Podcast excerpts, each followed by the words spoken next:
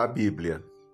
Leitura bíblica, Salmo 1. Como é feliz aquele que não segue o caminho dos ímpios, não imita a conduta dos pecadores, nem se assenta na roda dos zombadores. Ao contrário, sua satisfação está na lei do Senhor, e nessa lei medita de dia e de noite. É como árvore plantada à beira das águas correntes dá fruto no tempo certo e suas folhas não murcham. Tudo que ele faz prospera. Não é o caso dos ímpios.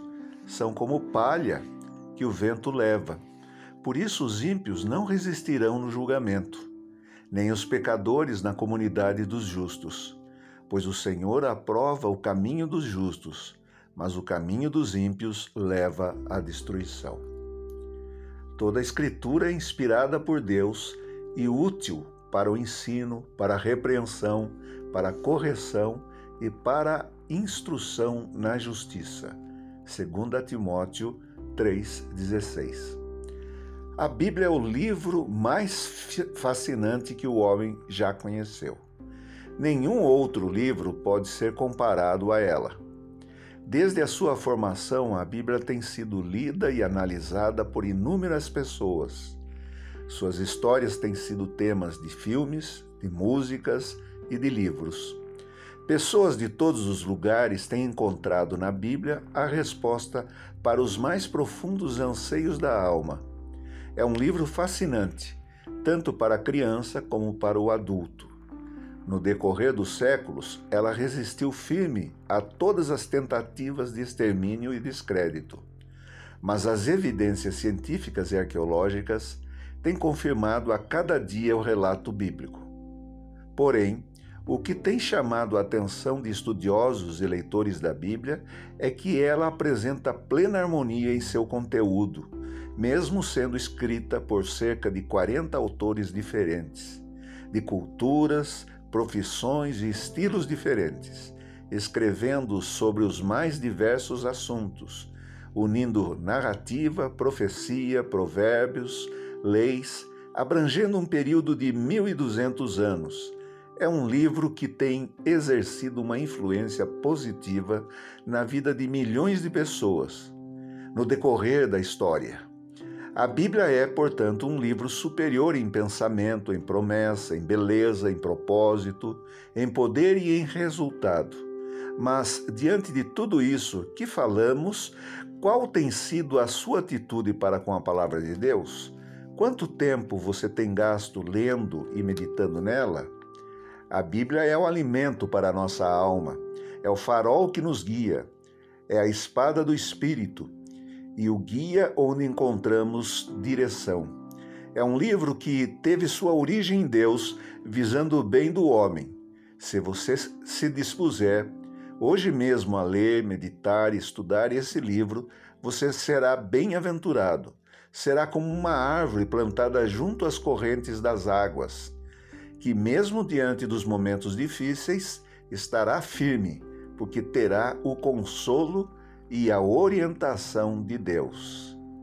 A Bíblia.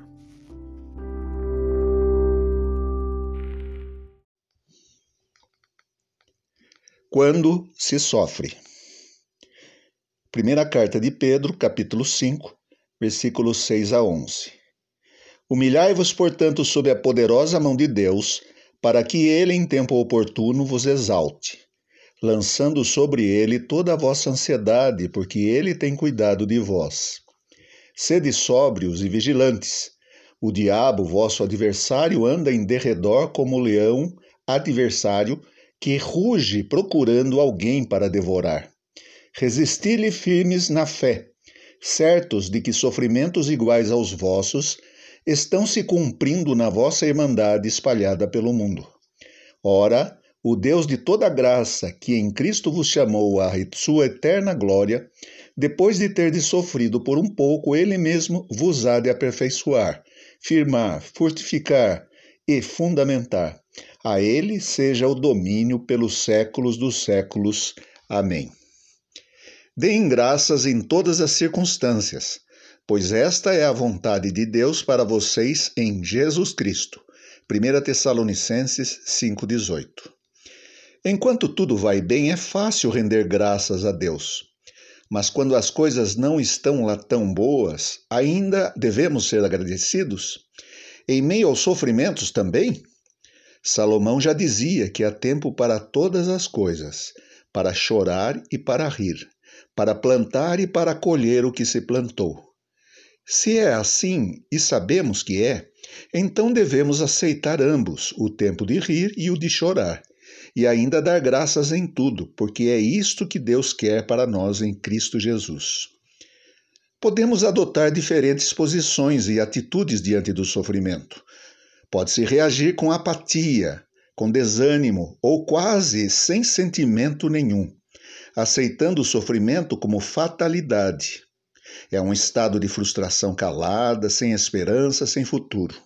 É desanimador, é deprimente. Outros enfrentam o sofrimento com heroísmo e alguns até encontram alegria nele têm prazer em sofrer.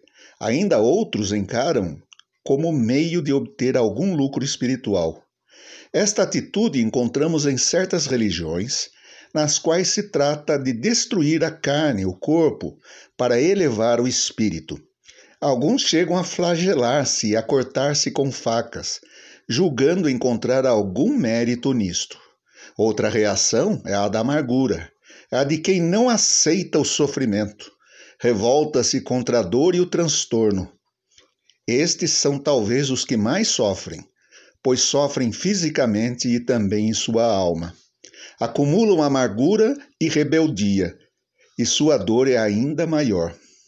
Depois, há os que atribuem o sofrimento à presença de pecado ou à sua falta de fé e se perguntam: no que erraram para serem castigados? mas também podemos encarar o sofrimento e a dor como parte da vida. Podemos buscar ajuda e consolo, e podemos buscar a Deus que se compadece dos que sofrem e está pronto a nos ajudar. Então, mesmo em meio ao sofrimento, podemos ser gratos a Deus, que em tudo nos compreende e nos dá a vitória. Por isso, dê graças em tudo. O sofrimento presente não se compara com a glória futura.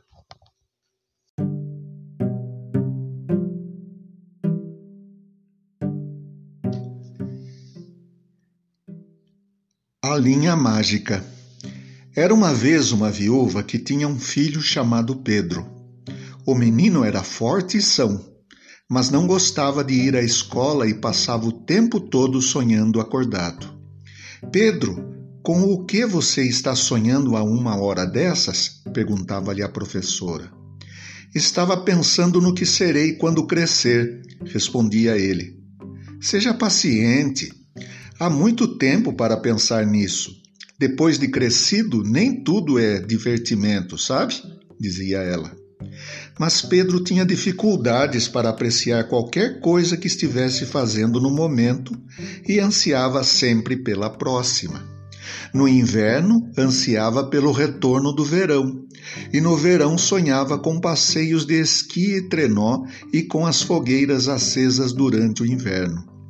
Na escola, ansiava pelo fim do dia, quando poderia voltar para casa, e nas noites de domingo suspirava, dizendo: Ah, se as férias chegassem logo! O que mais o entretinha era brincar com a amiga Lise. Era companheira tão boa quanto qualquer menino, e a ansiedade de Pedro não a afetava. Ela não se ofendia. Quando crescer, vou casar-me com ela, dizia Pedro consigo mesmo. Costumava perder-se em caminhadas pela floresta, sonhando com o futuro. Às vezes deitava-se ao sol sobre o chão macio, com as mãos sob a cabeça e ficava olhando o céu através das copas altas da árvore. Uma tarde quente, quando estava quase caindo no sono, ouviu alguém chamando por ele. Abriu os olhos e sentou-se. Viu uma mulher idosa em pé à sua frente. Ela trazia na mão uma bola prateada, da qual pendia uma linha de seda dourada. Olha o que eu tenho aqui, Pedro, disse ela, oferecendo-lhe o objeto. O que é isso? perguntou curioso, tocando a linha fina dourada. É a linha da sua vida, retrucou a mulher. Não toque nela e o tempo passará normalmente. Mas, se desejar que o tempo ande mais rápido, basta dar um leve puxão na linha e uma hora passará como se fosse um segundo. Mas devo avisá-lo: uma vez que a linha tenha sido puxado, não poderá ser colocada de volta dentro da bola. Ela desaparecerá como uma nuvem de fumaça. A bola é sua. Mas se aceitar meu presente, não conte para ninguém, senão morrerá no mesmo dia. Agora diga: quer ficar com ela? Pedro tomou-lhe das mãos o presente satisfeito. Era exatamente o que queria. Examinou-a. Era leve e sólida, feita de uma peça só. Havia apenas um furo de onde saía a linha brilhante. O menino colocou-o no bolso e foi correndo para casa. Lá chegando, depois de certificar-se da ausência da mãe, examinou-a outra vez. A linha parecia ser lentamente de dentro da bola. Tão devagar que era difícil perceber o movimento a olho nu. Sentiu vontade de dar-lhe um rápido puxão, mas não teve coragem. Ainda não. No dia seguinte, na escola, Pedro imaginava o que fazer com a sua linha mágica. A professora o repreendeu por não se concentrar nos deveres. Se ao menos, pensou ele, já fosse a hora de ir para casa, tateou a bola prateada no bolso. Se desse apenas um pequeno puxão, logo o dia chegaria ao fim. Cuidadosamente, pegou a linha e puxou. De repente, a professora mandou que todos arrumassem suas coisas e fossem embora organizadamente. Pedro ficou maravilhado. Correu sem parar até chegar em casa, como a vida fácil seria agora. Todos os seus problemas haviam terminado. Dali em diante passou a puxar a linha só um pouco todos os dias. Entretanto, logo percebeu que era tolice puxar a linha apenas um pouco todos os dias se, deixo, se desse um puxão mais forte, o período escolar estaria concluído de uma vez. Ora, poderia aprender uma profissão e casar-se com Lise. Naquela noite, então deu um forte puxão na linha e acordou na manhã seguinte como aprendiz de um carpinteiro da cidade.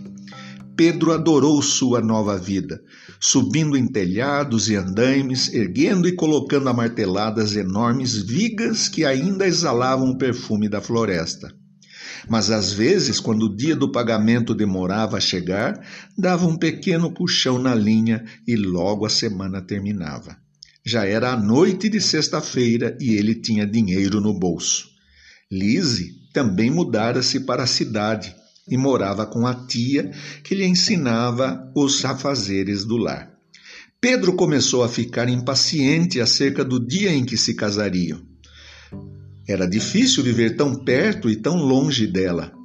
Ao mesmo tempo, perguntou-lhe então quando poderiam se casar? No próximo ano, disse ela. Eu já terei aprendido a ser uma boa esposa. Pedro tocou com os dedos a bola prateada no bolso Ora, o tempo vai passar bem rápido, disse com muita certeza. Naquela noite não conseguiu dormir.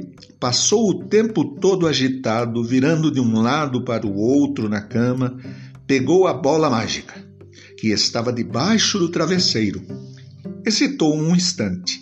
Logo a impaciência o dominou e ele puxou a linha dourada. Pela manhã descobriu que o ano já havia passado e que Lise concordara afinal com o casamento. Pedro sentiu-se realmente feliz. Mas antes que o casamento pudesse realizar-se, recebeu uma carta com aspecto de documento oficial. Abriu-a trêmulo e leu a notícia de que deveria apresentar-se ao quartel do Exército na semana seguinte para seguir, servir por dois anos. Mostrou-a desesperado para Lise. Ora, disse ela, não há o que temer, basta nos esperar. Mas o tempo passará rápido, você vai ver. Há tanto que preparar para a nossa vida a dois? Pedro sorriu com galhardia, mas sabia que dois anos durariam uma eternidade para passar. Quando já se acostumavam à vida no quartel, entretanto começou a achar que não era tão ruim assim. Gostava de estar com os outros rapazes e as tarefas não eram tão árduas a princípio. Lembrou-se da mulher aconselhando-o a usar a linha mágica com sabedoria e evitou usá-la por algum tempo. Mas logo tornou a sentir-se irrequieto. A vida no exército o entediava com tarefas de rotina e rígida disciplina. Começou a puxar a linha para acelerar o andamento da semana a fim de que chegasse logo domingo, ou o dia de sua folga, e assim se passaram os dois anos como se fosse um sonho. Terminado o serviço militar, Pedro decidiu não mais puxar a linha, exceto por uma necessidade absoluta. Afinal, era a melhor época da sua vida, conforme todos lhe diziam. Não queria que acabasse tão rápido assim. Mas ele deu um ou dois pequenos puxões na linha, só para antecipar um pouco o dia do casamento. Tinha muita vontade de contar para Lise seu segredo, mas sabia que se contasse, morreria. No dia do casamento, todos estavam felizes, inclusive Pedro. Ele mal podia esperar para mostrar-lhe a casa que construíra para ela. Durante a festa, lançou um rápido olhar para a mãe, percebeu pela primeira vez que o cabelo dela estava ficando grisalho. Envelhecera rapidamente. Pedro sentiu uma ponta de culpa por ter puxado a linha com tanta frequência. Dali em diante, seria muito mais parcimonioso com seu uso e só a puxaria se fosse estritamente necessário. Alguns meses mais tarde, Lise anunciou que estava esperando um filho. Pedro ficou entusiasmadíssimo e mal podia esperar. Quando o bebê nasceu, ele achou que não iria querer mais nada da vida. Mas sempre que o bebê adoecia ou passava uma noite em claro chorando, ele puxava a linha um pouquinho para que o bebê tornasse a ficar saudável e alegre. Os tempos andavam difíceis, os negócios iam mal, e chegara ao poder um governo que mantinha o povo sob forte arroxo e pesados impostos, e não tolerava de maneira alguma oposição. Quem quer que fosse tido como agitador era preso sem julgamento, e um simples boato bastava para se condenar um homem. Pedro sempre fora conhecido por dizer o que pensava e logo foi preso e jogado numa cadeia. Por sorte, trazia a bola mágica consigo e deu um forte puxão na linha. As paredes da prisão se dissolveram diante dos seus olhos e os inimigos foram arremessados à distância numa enorme explosão.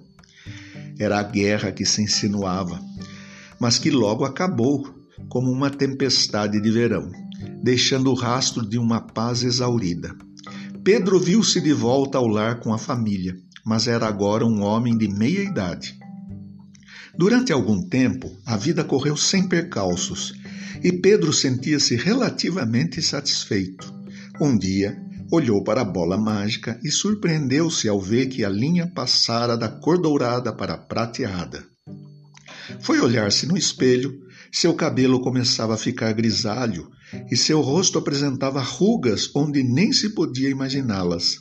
Se, sentiu um medo súbito e decidiu usar a linha com mais cuidado ainda do que antes. Lise dera-lhe outros filhos e ele parecia feliz como chefe da família que crescia. Seu modo imponente de ser fazia as pessoas pensarem que ele era algum tipo de déspota benevolente. Possuía um ar de autoridade como se tivesse nas mãos o destino de todos. Mantinha a bola mágica bem escondida, resguardada dos olhos curiosos dos filhos, sabendo que, se alguém a descobrisse, seria fatal. Cada vez tinha mais filhos, de modo que a casa foi ficando muito cheia de gente. Precisava ampliá-la, mas não contava com o dinheiro necessário para a obra tinha outras preocupações também. A mãe estava ficando idosa e parecia mais cansada com o passar dos dias. não adiantava puxar a linha da bola mágica, pois isto só aceleraria a chegada da morte para ela. De repente, ela faleceu e Pedro, parado diante do túmulo, pensou como a vida passara tão rápido, mesmo sem fazer uso da linha mágica. Uma noite, deitado na cama, sem conseguir dormir, pensando nas suas preocupações, achou que a vida seria bem melhor se todos os filhos já estivessem crescidos e com carreiras encaminhadas. Deu um fortíssimo puxão na linha e acordou no dia seguinte, vendo que os filhos já não estavam mais em casa, pois tinham arranjado empregos em diferentes cantos do país e que ele e a mulher estavam sós. Seu cabelo estava quase todo branco e doíam-lhe as costas e as pernas quando subia uma escada ou os braços quando levantava uma viga mais pesada. Lise também envelhecera e estava, estava quase sempre doente. Ele não aguentava vê-la sofrer de tal forma que lançava a mão da linha mágica cada vez mais frequentemente mas bastava ser resolvido um problema e outro já surgia em seu lugar. Pensou que talvez a vida melhorasse se ele se aposentasse. Assim, não teria que continuar subindo nos, edifícios em obras, sujeito a lufadas de vento, e poderia cuidar de Lise sempre que ela adoecesse. O problema era a falta de dinheiro suficiente para sobreviver. Pegou a bola mágica, então, e ficou olhando. Para seu espanto, viu que a linha não era mais prateada, mas cinza, e que perdera o brilho. Decidiu ir para a floresta, dar um passeio e pensar melhor em tudo aquilo. Já fazia muito tempo que não ia àquela parte da floresta. Os pequenos arbustos haviam crescido, transformando-se em árvores frondosas, e foi difícil encontrar o caminho que costumava percorrer. Acabou chegando a um banco no meio de uma clareira, sentou-se para descansar e caiu em sono leve. Foi despertado por uma voz que chamava pelo nome: Pedro, Pedro! Abriu os olhos e viu a mulher que encontrara havia tantos anos e que lhe dera a bola prateada com a linha dourada mágica. Aparentava a mesma idade que tinha no dia em questão, exatamente igual. Ela sorriu para ele, e então Pedro, sua vida foi boa? perguntou. Não estou bem certo, disse ele. Sua bola mágica é maravilhosa. Jamais tive que suportar qualquer sofrimento ou esperar por qualquer coisa em minha vida. Mas tudo foi tão rápido. Sinto como se não tivesse tido tempo de aprender tudo o que se passou comigo, nem as coisas boas, nem as ruins. Agora falta tão pouco tempo. Não ouso mais puxar a linha, pois isso só anteciparia minha morte. Acho que seu presente não me trouxe sorte. Mas que falta de gratidão, disse a mulher. Como você gostaria que as coisas tivessem sido? Talvez se você tivesse me dado outra bola da qual eu pudesse puxar a linha para fora e para dentro também. Talvez então eu pudesse reviver as coisas ruins. A mulher riu. Está pedindo muito. Você acha que Deus nos permite viver nossas vidas mais de uma vez? Mas posso conceder-lhe um último desejo, seu tolo exigente. Qual? perguntou ele. Escolha, disse ela. Pedro pensou bastante. Depois de um bom tempo, disse: Eu gostaria de tornar a viver minha vida como se fosse a primeira vez, mas sem sua bola mágica. Assim poderei experimentar as coisas ruins da mesma forma que as boas, sem encurtar sua duração. E pelo menos minha vida não passará tão rápido e não perderá o sentido como um devaneio. Assim seja, disse a mulher, devolva-me a bola. Ela esticou a mão e Pedro entregou-lhe a bola prateada. Em seguida, ele se recostou e fechou os olhos exausto. Quando acordou, estava na cama. Sua jovem mãe se debruçava sobre ele, tentando acordá-lo carinhosamente. Acorde, Pedro! Não vá chegar atrasado à escola. Você estava dormindo como uma pedra. Ele olhou para ela, surpreso e aliviado. Tive um sonho horrível, mãe. Sonhei que estava velho e doente, que minha vida passara como num, num piscar de olhos, sem que eu sequer tivesse algo para contar, nem ao menos algumas lembranças. A mãe riu-se e fez-se que não com a cabeça. Isso nunca vai acontecer, disse ela. As lembranças são algo que todos temos, mesmo quando velhos. Agora ande logo, vá se vestir. A Lisa está esperando por você. Não deixe que se atrase por sua causa. A caminho da escola, em companhia da amiga, ele observou que estavam em pleno verão e que fazia uma linda manhã. Uma daquelas em que era ótimo estar vivendo. Em poucos minutos estariam encontrando os amigos e colegas e mesmo a perspectiva de enfrentar algumas aulas não parecia tão ruim assim. Na verdade, ele mal podia esperar.